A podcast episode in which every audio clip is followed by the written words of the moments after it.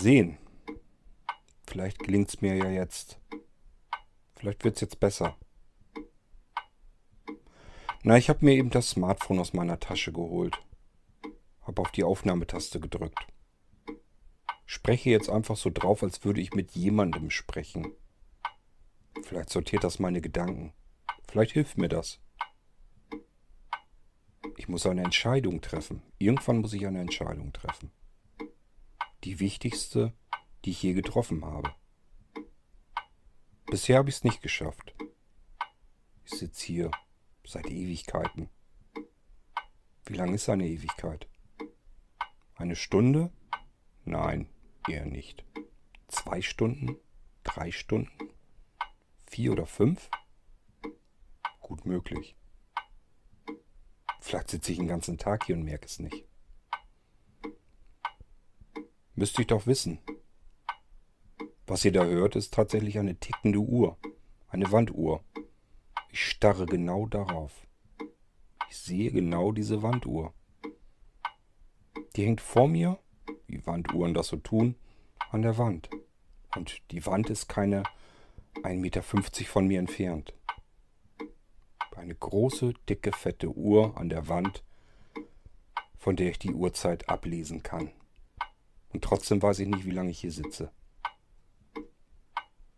Na, soll ich euch mal erzählen, was die Uhr anzeigt? Der große Zeiger steht auf der 5. Ich habe keine Ahnung, ob er 5 oder 17 Uhr anzeigt. Ich weiß ja noch nicht mal, ob es wirklich morgens oder abends ist. Der etwas längere Zeiger, der steht auf 22. Es ist also 5.22 Uhr oder aber 17.22 Uhr.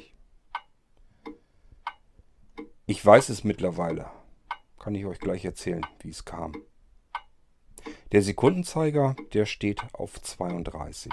Wir haben es also jetzt 17.22 Uhr oder 5.22 Uhr, das wusste ich bis eben noch gar nicht, und 32 Sekunden. Hm. Jetzt müsste man nur noch wissen, wie spät es war, was diese Uhr angezeigt hat, als ich diesen Raum betreten habe. Stimmt's? Habe ich. Ich habe drauf geguckt. Hab mir die Uhrzeit gemerkt. Kann ich euch genau sagen. Der kleinere und dickere Zeiger, der stand auf der 5. Der längere Zeiger auf der 22. Und der Sekundenzeiger stand auf 32. Nee, das ist kein Zufall. Ich habe ganz oft auf diese Uhr gestarrt, solange ich hier sitze. Ich weiß nicht, wie oft ich auf diese Uhr gestarrt habe. Und immer stand der kleinere Zeiger auf der 5, der längere auf der 22 und der Sekundenzeiger auf der 32. Das Ticken kommt aber von der Wanduhr. Scheint zu funktionieren. Sie zeigt nur nicht die Zeit an. Stimmt auch wieder nicht. Die Zeit zeigt sie an. Leider nur nicht, wie viel Zeit verstreicht. Sie zeigt einfach nur eine Zeit an und die zeigt sie kontinuierlich an. Ich weiß jetzt, ob es 5 Uhr morgens oder 17 Uhr, naja, war oder ist. Ich habe nämlich eben mein Smartphone aus der Tasche geholt. Da wird mir gleich von vornherein die Uhrzeit angezeigt. Und auch diese Uhr stand auf 17.22 Uhr. Ich gehe also davon aus, dass es abends ist, 17.22 Uhr und 32 Sekunden. Das könnte sein. Die Wahrscheinlichkeit ist aber auch nicht besonders hoch, denn das würde bedeuten, wir hätten es seit Ewigkeiten 17.22 Uhr. Ja, ich habe mir in der Tat schon ganz viele Gedanken gemacht, was es mit dieser Uhr auf sich hat. Vielleicht war das der Zeitpunkt. Der Zeitpunkt, als ich durch die rechte Tür hereinkam. Das ist vielleicht ein komisches Gefühl, auf diese Uhr zu starren und sich zu überlegen, dass das eventuell der Zeitpunkt ist, an dem ich... Sehr seltsam, dass einem diese Uhrzeit immer vor Augen geführt wird. Der letzte Augenblick in meinem Leben. Vielleicht muss ich euch erst so ein bisschen erzählen, wo ich mich hier befinde. Wissen tue ich es natürlich selbst nicht. Aber ich kann euch ja beschreiben, was ich sehe. Ich sehe diese Wanduhr an der Wand. Die Wand, das ist eine gemauerte Wand, einfach eine Mauer, weiß angemalt. Da hat man einfach mit weißer Farbe drüber gestrichen und da hängt eben diese Wanduhr direkt vor mir. Vielleicht in 1,50 Meter Entfernung. Die Wand an meinem Rücken hinter mir, die ist auch nicht aufregender. Ist genauso eine gemauerte Wand, ebenfalls weiß angemalt. Zwei weiße, lange Wände. Der Fußboden, der ist noch weniger aufregend. Den hat man nicht mal mehr angemalt, der ist einfach grau. Ich glaube, das ist Beton. Einfach grauer Beton unter meinen Füßen. Und oben die Decke, die ist weiß angemalt. Natürlich nicht gemauert. Ich nehme mal an, dass das eine Betondecke ist, die man auch weiß angemalt hat. Aus dieser Decke ragt ein Stückchen Kabel. Vielleicht sind es 15 oder 20 Zentimeter. An diesem schwarzen Kabel ist eine Lampenfassung angebracht. Die ist dort fest verschraubt. Und in der Lampenfassung, da steckt eine Glühlampe. Und die brennt. Die brennt hell und sie brennt so lang, wie ich hier sitze. Ich sitze? Ja, ich sitze. Es gibt ja eine Holzbank. Die stand an der Seite, gegenüber von der Wanduhr. Als ich hier hereinkam, habe ich erst gestanden, habe geguckt, bin zu der hinteren Tür gelaufen, zu der jetzt auf meiner linken Seite. Die Türklinke hatte ich in der Hand, ich habe sie aber nicht runtergedrückt, ich war einfach nicht mutig genug. Bin dann wieder zurück zur anderen Tür, hatte die andere Türklinke in der Hand, wollte diese runterdrücken, auch da fehlte mir der Mut. So bin ich mehrere Male hin und her gegangen. Das ist hier kein Raum, das ist ein Gang, ein Durchgang. Und in diesem Durchgang auf diesem grauen Betonboden bin ich hin und her gelatscht. Vorbei an dieser tickenden Wanduhr. Und jedes Mal, wenn ich vorbei ging, schaute ich auf diese Uhr, starrte sie an und sie zeigte jedes Mal 17.22 Uhr und 32 Sekunden. Irgendwann war es mir zu dumm. Dann habe ich mich hingesetzt auf diese Holzbank. Jetzt starre ich erst recht auf diese Uhr. Und ich sitze hier und muss mich entscheiden. Ich habe hier nur drei Möglichkeiten zur Auswahl.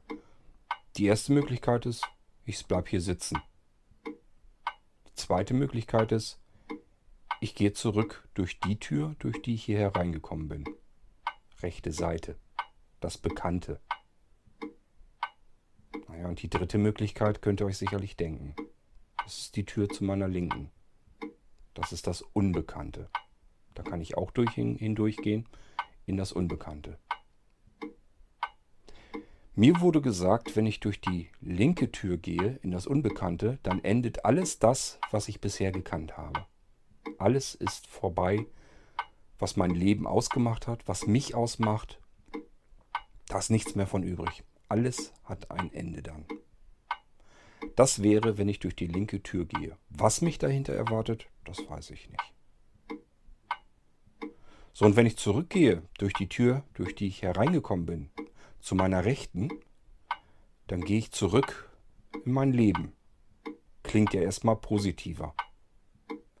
Allerdings, mein Leben ist auch kaputt.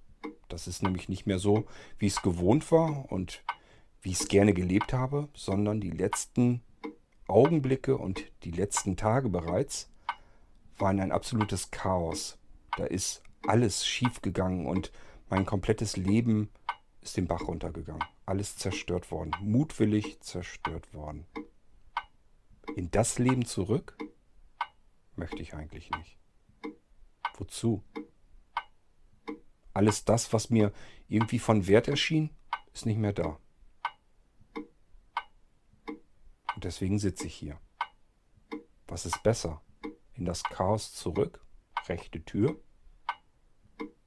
Oder alles beenden und zur linken Tür durch in das Ungewisse und Unbekannte? Ja, das ist ein Durchgang hier. Mir wurde gesagt, dass die meisten einfach hindurchgehen. Das ist einfach so. Das machen die schon zu Lebzeiten so, dass sie durch einen Durchgang einfach hindurchgehen. Niemand käme auf die Idee, sich grundlos in einem Durchgang hinzusetzen. Hinzusetzen und zu überlegen, ob er den Durchgang weitergeht oder wieder zurück. Das macht niemand. Das macht man im Leben nicht. Das macht man auch offensichtlich kurz danach nicht. Die meisten gehen einfach hindurch, kommen durch die rechte Tür hindurch, gehen diesen Gang entlang, unter der Glühlampe unterdurch, vorbei an der tickenden Wanduhr, die immer dieselbe Uhrzeit anzeigt, und hindurch durch die hintere Tür, durch die linke Tür in das Unbekannte. Und dann verschwinden sie und sind weg. Komplett weg. Nichts mehr von da. Das ist wohl der Normalfall, so hat man es mir jedenfalls erzählt. Dann gibt es aber ein paar wenige, die irgendwie unentschlossen sind oder was vergessen haben. Das hat man im Leben auch schon gesehen, dass Menschen irgendwo entlang gehen, fassen sich irgendwie an die Stirn, weil ihnen irgendwie eingefallen ist, sie haben noch irgendetwas vergessen. Und dann drehen sie um. Einfach so mitten im Gang drehen sie um und gehen wieder zurück dorthin, wo sie herkommen. Und das passiert hier auch wurde mir gesagt. Die kommen dann durch die rechte Tür herein, gehen ein Stück in diesen Gang herein, zögern, überlegen, gehen wieder einen Schritt weiter, zögern, überlegen und gehen dann doch wieder zurück durch die rechte Tür wieder hinaus, durch die sie vorher hereingekommen sind. Wisst ihr, was mir erzählt wurde? Oftmals sind das diejenigen, die dann wieder zurückkommen und sagen, sie hätten das Licht gesehen. Wisst ihr, was sie gesehen haben? Die Glühlampe. Diese beschissene Glühlampe, die von der Decke hängt. Diese nackte, hässliche Glühlampe ist das Licht, das viele gesehen haben wollen, wenn sie wieder zurückkommen. Verrückt, oder? Ja, das hat man mir so gesagt, dass man den Gang hier vergisst. Wenn man zurückkommt, hat man alles vergessen. Und dann gibt es eben die einen wenigen, die sich an dieses Licht noch erinnern können. Und dieses Licht kommt von dieser hässlichen, nackten Glühlampe. Mich würde mal interessieren, wenn ich zurückgehe, ob in dem Moment die Wanduhr weiterläuft. Die Sekunden dann weiter verstreichen. Die Minuten, die Stunden. Ist das vielleicht meine Wanduhr? Und meine Wanduhr steht hier und wartet auf mich. Sie tickt weiter, weil sie vielleicht ja noch was zu tun bekommt. Aber die Uhrzeit bleibt stehen, weil ich hier sitze und warte und zögere und ich weiß, ob ich nach links oder nach rechts gehen soll. Ich muss mich entscheiden. Hm. Was würdet ihr tun? Nach links in das Unbekannte? Aber dann bin ich weg gibt es mich nicht mehr. Also vielleicht doch lieber nach rechts. In dieses Chaos, da ist nichts Lebenswertes mehr da. Warum sollte ich nach rechts gehen? Aber warum sollte ich nach links gehen? Nur hier sitzen bleiben kann ich eben auch nicht.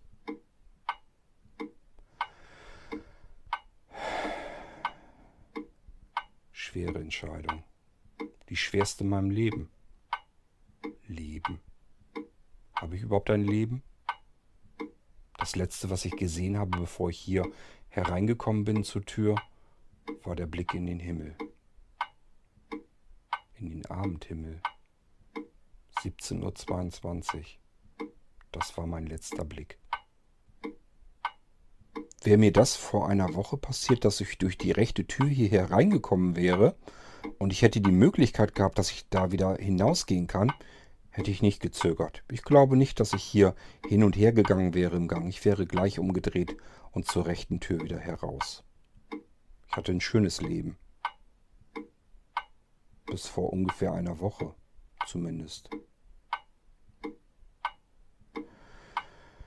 Ich habe bei einer großen Firma gearbeitet, die viel Geld verdient hat. Wir haben Analysesoftware entwickelt und haben am Markt die ganze Zeit über geschaut und ihn beobachtet, wo junge Unternehmen aufwachsen, die das Potenzial haben, ganz reich zu werden. Etwas ganz Großes. Und da draußen in der Welt gibt es ganz, ganz viele reiche Menschen, die nichts anderes zu tun haben, als die ganze Zeit darauf zu gieren, dass es vielleicht irgendwo ein zweites Google oder ein zweites Facebook gibt, das sie für wenig Geld aufkaufen können und dann warten müssen, bis das Ding riesengroß wird, um es dann für viel, viel, viel, viel mehr Geld wieder verkaufen zu können. Und wir sind die Dienstleister. Wir haben das gemacht für diese reichen Menschen. Natürlich, gegen Geld. Wir haben gut verdient. Ich habe gut verdient.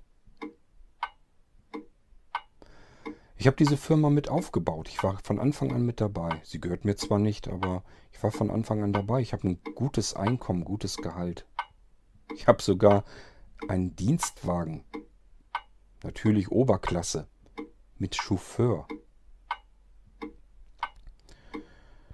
Der Hermann, der bringt mich jeden Abend nach Hause und jeden Vormittag holt er mich zu Hause ab und bringt mich in die Firma. Ich brauche nicht mehr selber fahren. In der Zeit kann ich bereits schon die ersten Tätigkeiten unternehmen. Kann unsere Auftraggeber kontaktieren. Ich schaue mir die Börsenkurse an. Und ich schaue mir an, was unsere Analysesoftware herausgespuckt hat, was sich die Nacht über schon wieder getan hat. Es irgendwo ein Unternehmen gibt weltweit, das das Potenzial hat, ein riesengroßes Unternehmen in seinem Bereich zu werden. Wofür wir dann wieder die Käufer haben. Die geben uns dann das Geld. Wir kaufen dieses kleine Unternehmen ein, werten es ordentlich auf und irgendwann ist es dann so teuer und so groß, dass wir es mit sehr, sehr viel Gewinn wieder abstoßen können. Ja, und daran verdienen wir ganz ordentlich mit. Damit verdienen wir unser Geld. Und entsprechend habe ich ein recht ordentliches Gehalt. Mit dem Gehalt kann ich mein komplettes Leben finanzieren und ich hatte ein schönes Leben. Unwichtig alles, oder? Geld, Chauffeur, Auto braucht kein Mensch. Wozu? Wir sind doch nicht auf die Welt gekommen, um viel Geld zu verdienen und einen Chauffeur zu haben. Wir sind auf die Welt gekommen, um unser Leben zu leben und es zu genießen. Deswegen sind wir hier. Stattdessen fahren wir jeden Morgen mit einem Chauffeur ins Büro, verdienen für reiche Menschen viel Geld, damit sie noch viel reicher werden und lassen uns abends wieder zurück nach Hause bringen. Verrückt. Dafür ist der Mensch nicht gemacht worden. Statt dass wir die Zeit benutzen, um das Leben zu genießen, um unsere Welt wahrzunehmen, machen wir solch einen Mist. Nun gut, aber das wusste ich damals ja noch nicht. Ich hatte ein schönes Leben. Vor 14 Jahren haben wir uns eine alte Villa aufgekauft. Riesengroßes, wunderschönes Grundstück drumherum. Man muss sogar eine ganze Weile fahren, um überhaupt bis zur Haustür zu kommen. So groß ist das Grundstück. Überall alte Rhododendren drumherum, wie in einem alten, wunderschönen Park, eine Parkanlage und mittendrin eine alte Villa. Die konnten wir uns bequem leisten. Verdienen ja genug. Wozu soll man sich das Geld alle weglegen? Man kann es ja auch fair leben, dann hat man wenigstens ein bisschen was Vernünftiges damit getan. Ja. Yvonne kümmert sich um die Villa, wir haben ein paar Angestellte, die sich um die Villa kümmern. Aber man muss sich ja auch um die Angestellten kümmern. Yvonne ist meine Ehefrau. Sind seit 20 Jahren verheiratet. Haben eine kleine Tochter. Naja, was heißt klein? Klein ist sie auch nicht mehr. Geht ins Internat. An dem Freitag hat Hermann mich in unserem Auto nach Hause gebracht. Feierabend. Wochenende. Hab mich schon gefreut, Samstag Nachmittag wollte unsere Tochter uns besuchen kommen aus dem Internat. Wollten zusammen essen. Ja. Freitag bringt Hermann mich nach Hause. Und ich dachte mir, okay, bis zum Abendessen, bisschen Zeit habe ich noch, setze ich mich in den Wintergarten. Lies noch ein bisschen Zeitung. Mach mir ein bisschen Musik an. Genieß den Feierabend.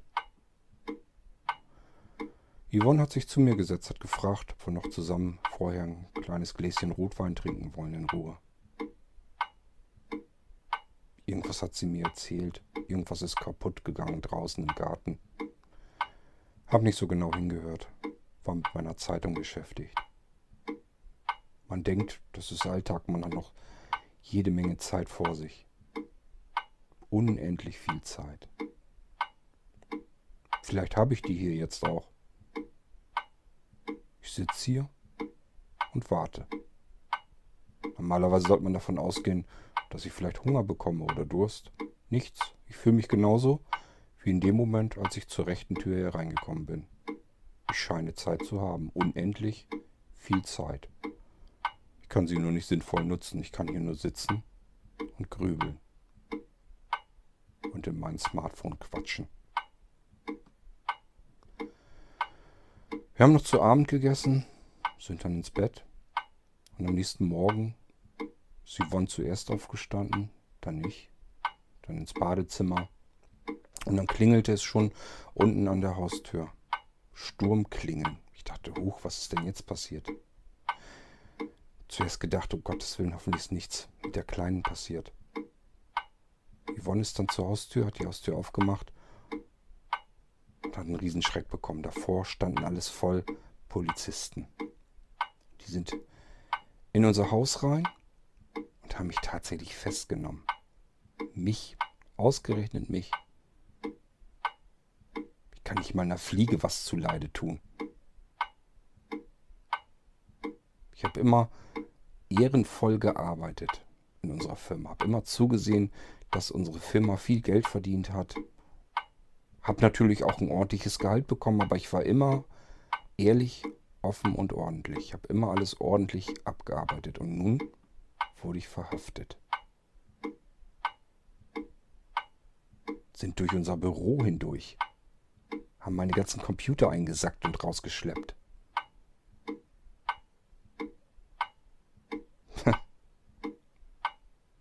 Ich soll Geld veruntreut haben. Eindeutig und ganz sicher.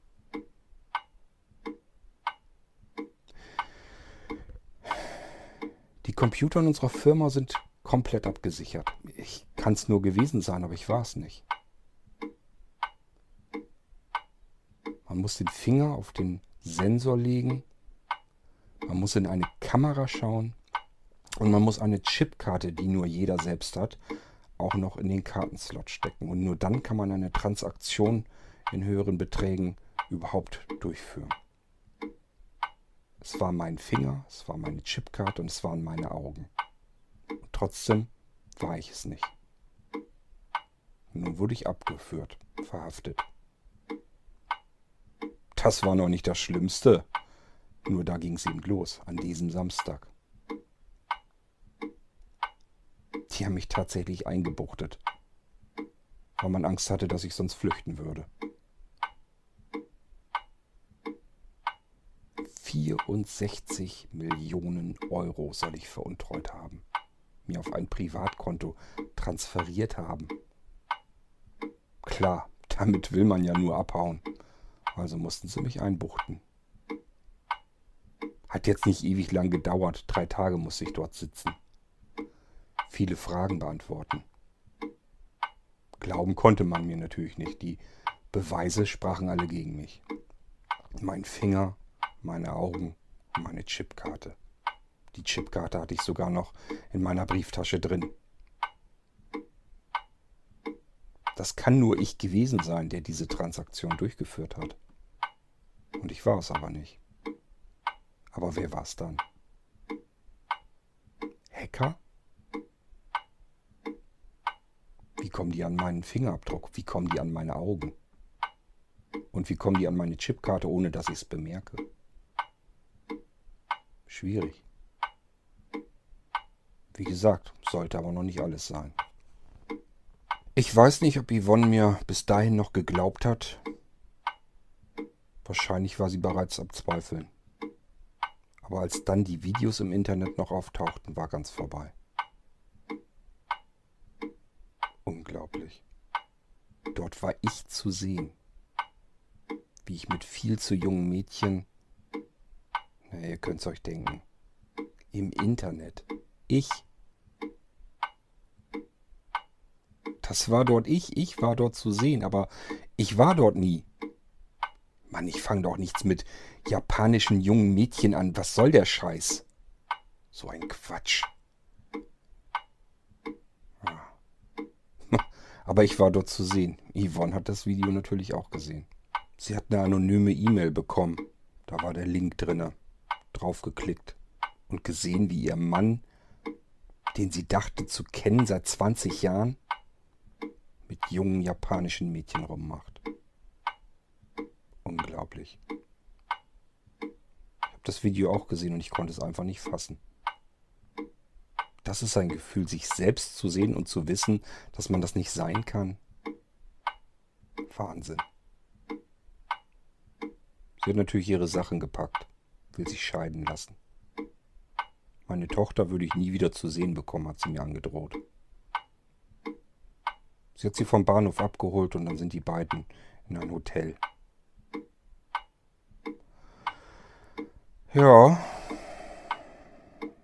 Da wusste ich, hier ist irgendwas ganz fürchterlich nicht in Ordnung. Irgendwas passiert hier. Irgendwer macht mein Leben systematisch kaputt. In der Firma wurde ich natürlich fristlos gekündigt. Das ist doch ganz klar. 64 Millionen veruntreut. Und es passt ja auch alles so schön zusammen. Feiert irgendwelche wilden Sexpartys mit jungen Japanerinnen. Es ist doch alles so verrückt. Es ist kaum zu glauben. Meine Tochter will mich auch gar nicht mehr sehen. Sie wollte mich nicht mal am Telefon sprechen. Ich wollte ihr gern versuchen, das zu erklären. Sie wollte nicht mal mit mir sprechen. Mein ganzes Leben ist im Arsch. Na, ihr denkt, das kann ja alles wieder in Ordnung kommen? Das lässt sich alles ja vielleicht wieder aufklären? Hätte ich bis dahin auch gedacht.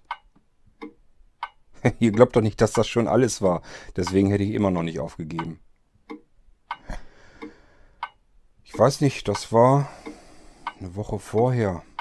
War ich im Krankenhaus. Ich hatte so ein komisches Gefühl. Ja. Hat sich auch bewahrheitet. Verdacht auf Krebs. musste wieder hin zum Gespräch und da wurde mir das mitgeteilt. Ist jetzt nicht unheilbar, man muss eben nur dran und es operieren. Wahrscheinlich Chemotherapie, was da alles so dazugehört dann. Aber die Bedrohung ist natürlich da.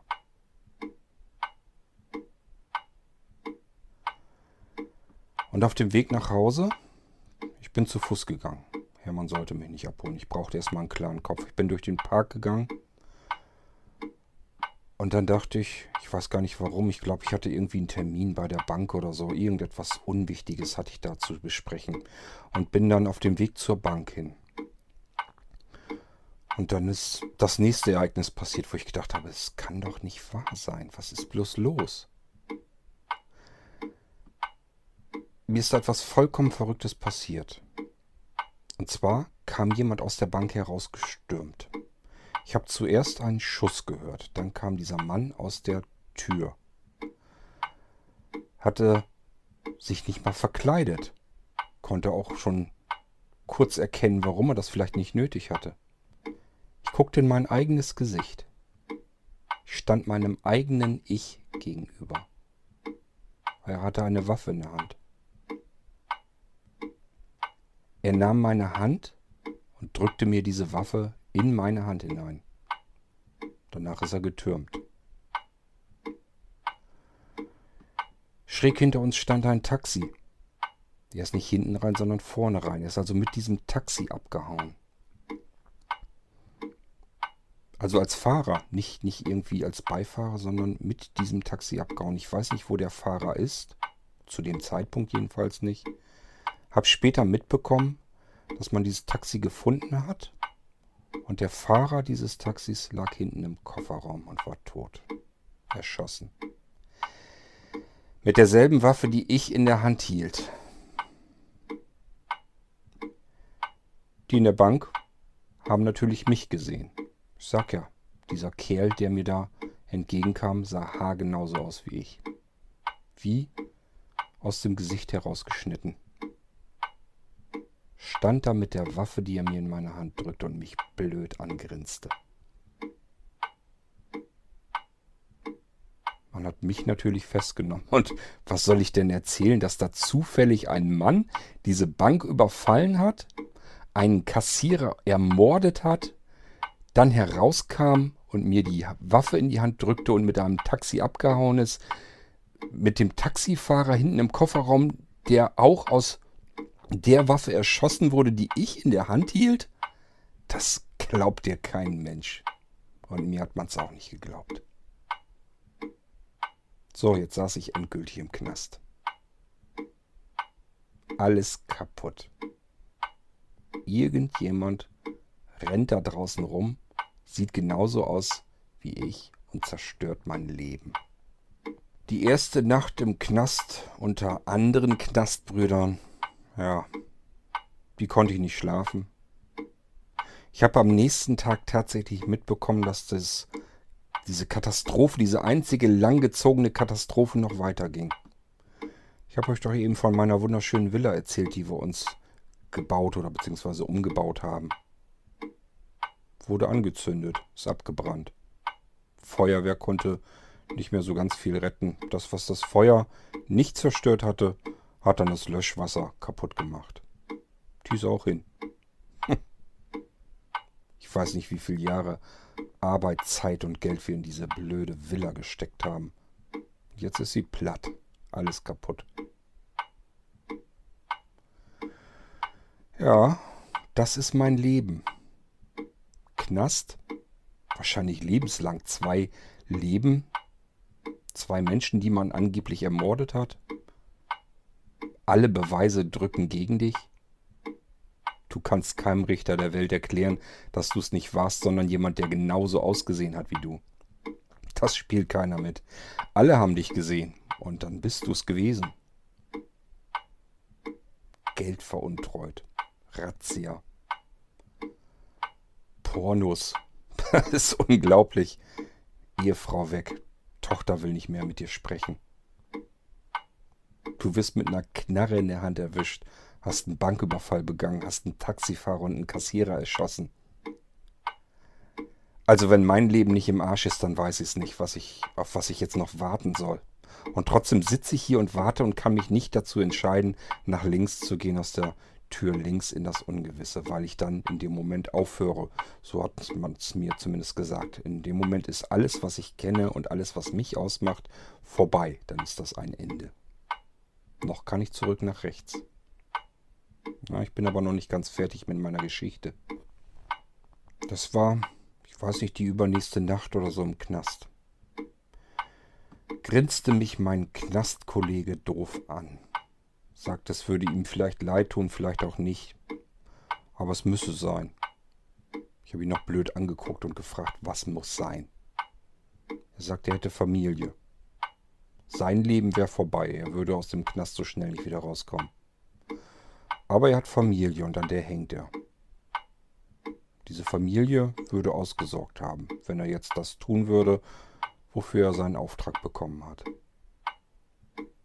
Da dämmerte es mir so schon so langsam. Konnte so ein bisschen ahnen, worauf das Ganze hinausläuft. Der war viel stärker, viel größer und kräftiger als ich. In dem Moment guckte ich ihn noch doof an, griff er schon an meine Gurgel, an meinen Hals und drückte zu. Ich musste jämmerlich ersticken. Ja, das muss irgendwann am frühen Abend gewesen sein. Ich glitt zu Boden, das habe ich noch mitbekommen, und starrte aus dem vergitterten Fenster und blickte noch in den Himmel. Das war das Letzte, was ich gesehen habe, den Himmel. Obwohl ich nicht mehr direkt frei unter ihm lief, sondern durch dieses vergitterte Fenster schauen musste. Das sollte mein Leben gewesen sein. Das endete hier.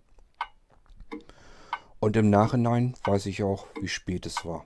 Der Zeitpunkt, an dem ich meinen letzten, mein letztes Mal eingeatmet und vermutlich ausgeatmet habe, wenn ich überhaupt atmen konnte, ich kann mich an gar nichts mehr erinnern. Jedenfalls, als mein letzter Herzschlag war, war es war vermutlich 17.22 Uhr und 32 Sekunden. In dem Moment ging ich durch diese Tür und man erzählte mir, dass ich mich jetzt entscheiden muss. Klar, ich kann jetzt wieder nach rechts rausgehen in mein komplett zerstörtes Leben. Würde gehen. Ich habe keine Ahnung, wie es funktioniert. Ich weiß auch nicht, wie ich dann aufwache, ob ich dann irgendwo im Krankenhaus aufwache oder sowas. Aber dieses kaputte Leben ginge dann ja weiter. Was soll ich da noch? Und links, die linke Tür? Was wartet da?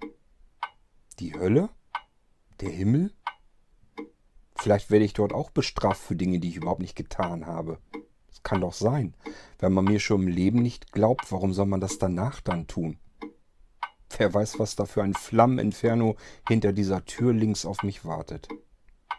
Und mal ganz ehrlich, was bringt das überhaupt alles? Wenn ich rechts rausgehe, stehe dann auf und dann kann ich auch sagen, ich habe das Licht gesehen, ohne zu wissen, dass das, was ich da noch in Erinnerung hatte, eine nackte, hässliche Glühlampe ist, die von einer Decke in einem Durchgang hängt?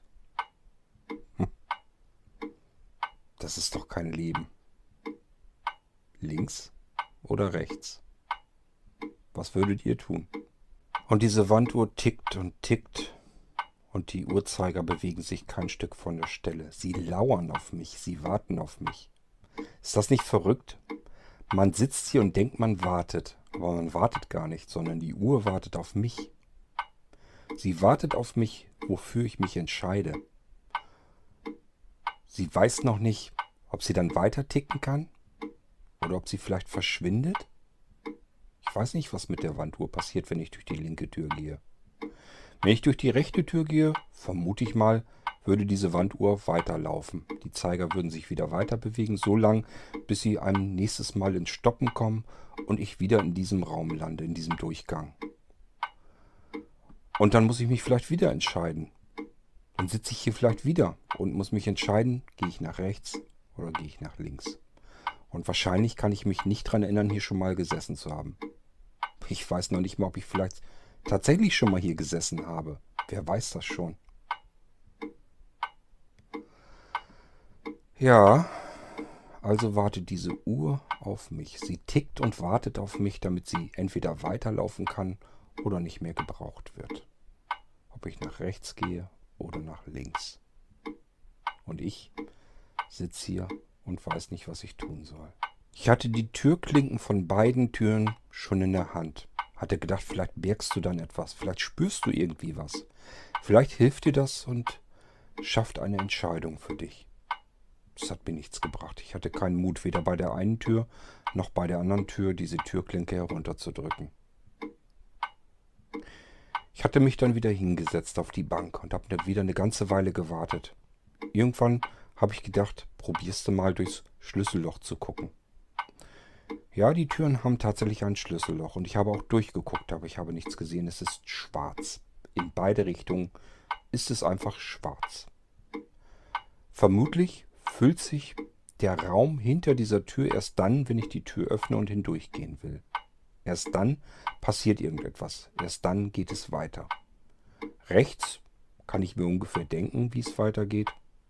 Und das ist nicht mehr lebenswert. Und links habe ich überhaupt keine Ahnung, wie es weitergeht. Aber ich weiß nur, mein Leben hört in dem Moment auf.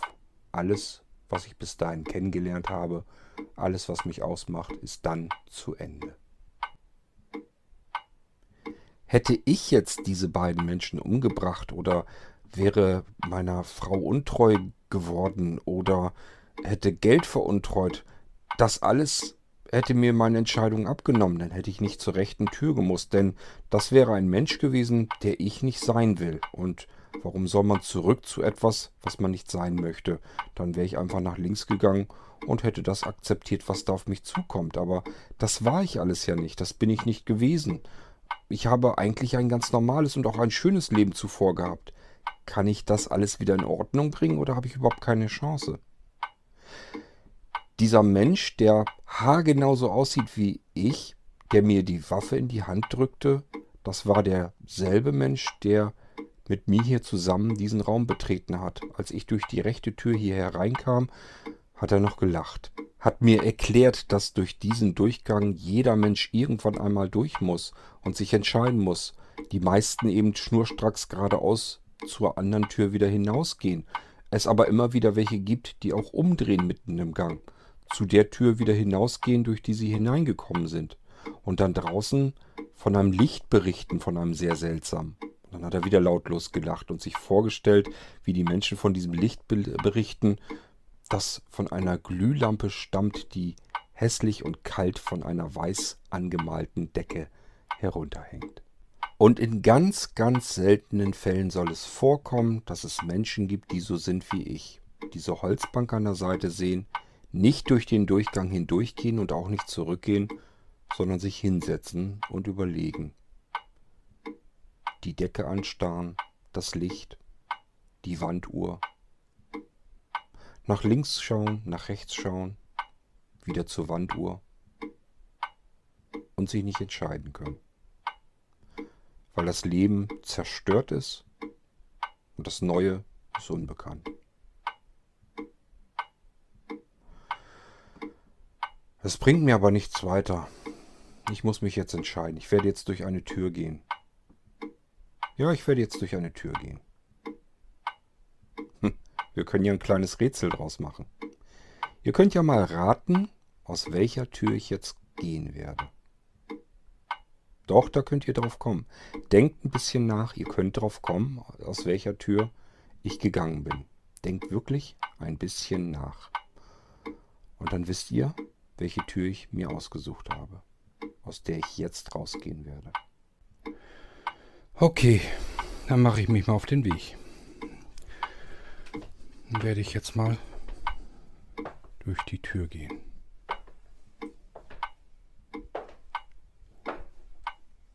Was meint ihr? Soll ich? Nein, jetzt nichts.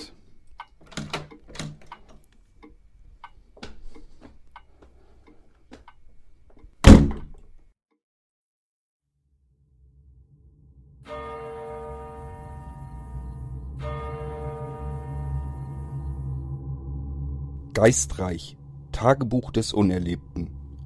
Der interaktive Mystery Reality Podcast von Blinzeln Media. Du entscheidest, wie es hier im Geistreich weitergehen soll. Dazu stehen dir drei Möglichkeiten, dich einzumischen, zur Verfügung.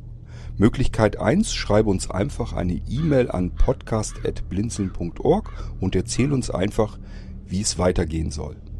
Möglichkeit 2, du schreibst ebenfalls eine E-Mail und nennst uns irgendetwas, was wir in die Geschichte mit einbauen sollen. Das kann irgendetwas sein, eine Gegebenheit, ein Fakt, ein Gegenstand, ganz egal, lass dir was einfallen, wir bauen das mit in die Geschichte ein. Und Möglichkeit 3, wenn du dazu in der Lage bist, dann zeichne selbst eine Folge auf, such dir dazu irgendeinen Charakter, den du in der Geschichte schon kennengelernt hast, versetze dich in diesen Charakter hinein und erzähle einfach aus dessen Perspektive entweder die Geschichte weiter oder schnapp dir einfach eine Situation, die schon erzählt wurde, und erzähle es einfach aus der Perspektive. Das wären die drei Möglichkeiten, wie du den Geistreich-Podcast selbst beeinflussen kannst, wie es hier in diesem Podcast eben weitergehen soll.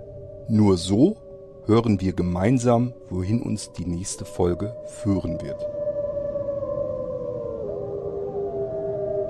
Wenn du uns kontaktieren möchtest, dann kannst du das sehr gerne tun per E-Mail an podcast.blinzeln.org oder aber über unser Kontaktformular auf www.blinzeln.org. Blinzeln schreibt man in unserem Fall immer mit einem D in der Mitte. Du kannst uns auch sehr gerne auf unseren Podcast Anrufbeantworter sprechen. Den erreichst du in Deutschland über die Telefonnummer 05165 439 461. Wenn du aus dem Ausland anrufst, dann ersetze einfach vorne die 0 gegen die 0049 für Deutschland. Wir bedanken uns für dein Zuhören und freuen uns schon darauf, wenn du auch beim nächsten Mal wieder mit dabei bist.